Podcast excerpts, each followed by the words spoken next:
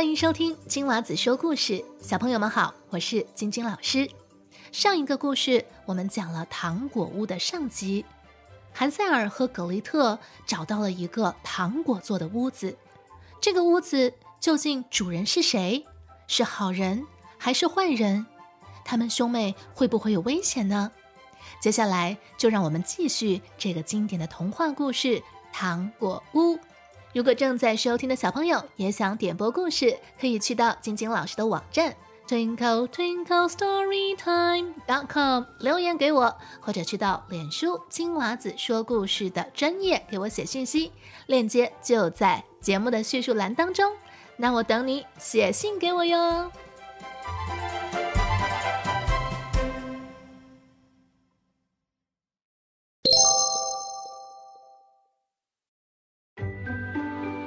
突然间，小屋的门打开了，一个长得皱巴巴的老妇人杵着拐杖走到门外。韩塞尔和葛丽特害怕的丢下手上的东西，但老太太摇摇头，对他们说：“亲爱的孩子，谁带你们来的？进来吧，没关系，就留在我家，你们会喜欢这里的。”他牵着两个孩子的手，把他们带进小屋。兄妹俩吃了好多东西，有牛奶、甜蛋卷、苹果和核桃。老太太还准备了两张美丽的小床，他们躺在床上睡觉，觉得老天对他们真好。不过，这位老太太看起来虽然很和善，其实却是专吃小孩的。坏巫婆，她用糖果、面包盖房子，就是为了吸引小孩子。等小孩子落入她的手中，她就会把他们杀了，然后煮来吃掉。不过，巫婆的眼睛很红，她看不太清楚，但是她的嗅觉像动物一样灵敏，可以闻到小孩子特有的气味。当韩塞尔和葛雷特出现在他门外时，巫婆早已经偷偷地露出邪恶的笑容。这两个小家伙绝对逃不出去的。第二天早上，兄妹俩还没有醒，巫婆就已经起床了。她看见他们睡得那么熟，脸颊红彤彤的，忍不住低声的自言自语：“真是极品呐！”他用干瘦的手抓住韩塞尔，把他带进小小的工具房，然后关上栅栏。韩塞尔用尽力气大声叫，却一点用都没有。巫婆接着走到葛雷特身旁，大声地把他叫醒：“起床啦，懒虫，去拿些水来！你哥哥已经被我关到工具房了，快去煮些好吃的给他吃，把他养肥一点。”等他变胖了，我才可以吃他。格丽特伤心的哭着，但没有用，他还是得去帮坏巫婆做事。于是，他们帮韩塞尔准备了最好吃的食物，但格丽特却只能吃龙虾壳。每天早上，老巫婆都会到工具房的门口大叫。韩塞尔，把小指头伸出来，让我摸摸你有没有长胖。韩塞尔总是递给他一根小骨头。老巫婆视力不好，以为那就是韩塞尔的小指头，很讶异，他怎么总是长不胖。四个星期过去了，韩塞尔还是一样瘦。巫婆失去了耐心，不想再多等下去了。快点儿，格丽特，动作快一点儿，快去拿水来！不管韩塞尔是胖是瘦，明天我就要杀了他，把他煮来吃。可怜的妹妹不得不帮巫婆拿水过来，她伤心欲绝，泪流满面。上帝呀，帮帮我们吧！我宁愿当初在森林里被野兽吃掉，至少我们还能死在一起。老巫婆却对她说。不要叫苦连天了，老天爷不会帮你们的。第二天早上，格丽特把锅子装满水，然后生火。老巫婆说：“我们先烤面包。我已经把烤炉弄热了，面团也揉好了。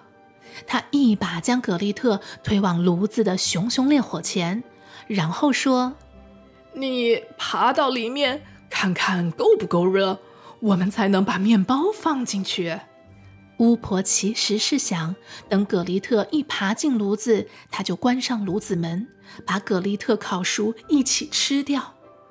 葛丽特迟疑了片刻，心想：这么热的炉子，如果爬进去，岂不就……啊！他看穿了巫婆的把戏，于是他回答巫婆：“我不知道怎么爬。”小蠢蛋。炉子的门那么大，你看，连我都进得去。巫婆说完，便走向炉子，把头塞进烤炉的门里。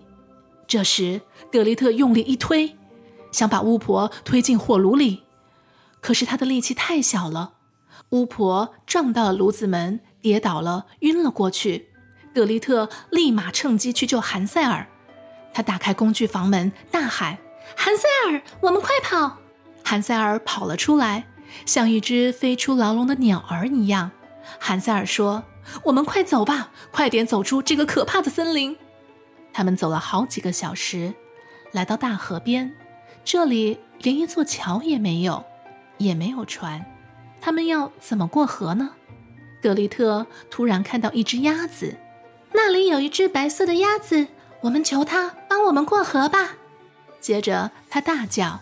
有白翅膀的小鸭子，我们是韩塞尔和格丽特。这里没有木桥，也没有天桥，你能载我们过河吗？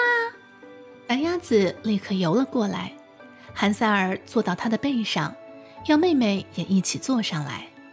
格丽特回答：“这样太重了，还是一次载一个吧。”善良的鸭子答应了他们的请求，载他们过了河。兄妹俩。到了河对岸之后，觉得这片森林越看越眼熟，似乎就是家附近的那一片。可是要怎么才能找到回家的路呢？兄妹俩越走越累，太阳也快下山了，怎么办呢？突然，他们听到砍柴的声音，那里似乎有人。孩子们沿着声音赶紧走近，一看。发现竟然是爸爸！爸爸，爸爸！孩子们激动地喊了起来。樵夫看到韩塞尔和葛丽特，激动得眼泪盈眶。原来，自从把孩子留在森林之后，樵夫就十分后悔，天天在森林里寻找，希望能够找到孩子们。孩子们，你们还活着，实在是太好了！爸爸错了。爸爸再也不会离开你们了。至于他们的后母，在把孩子丢弃森林不久后，就突然病死了。孩子们跟着爸爸回到了家，三个人一起努力的生活。虽然家里依旧不富裕，但是因为有彼此陪伴、互相扶持，从此过着平凡而又快乐的生活。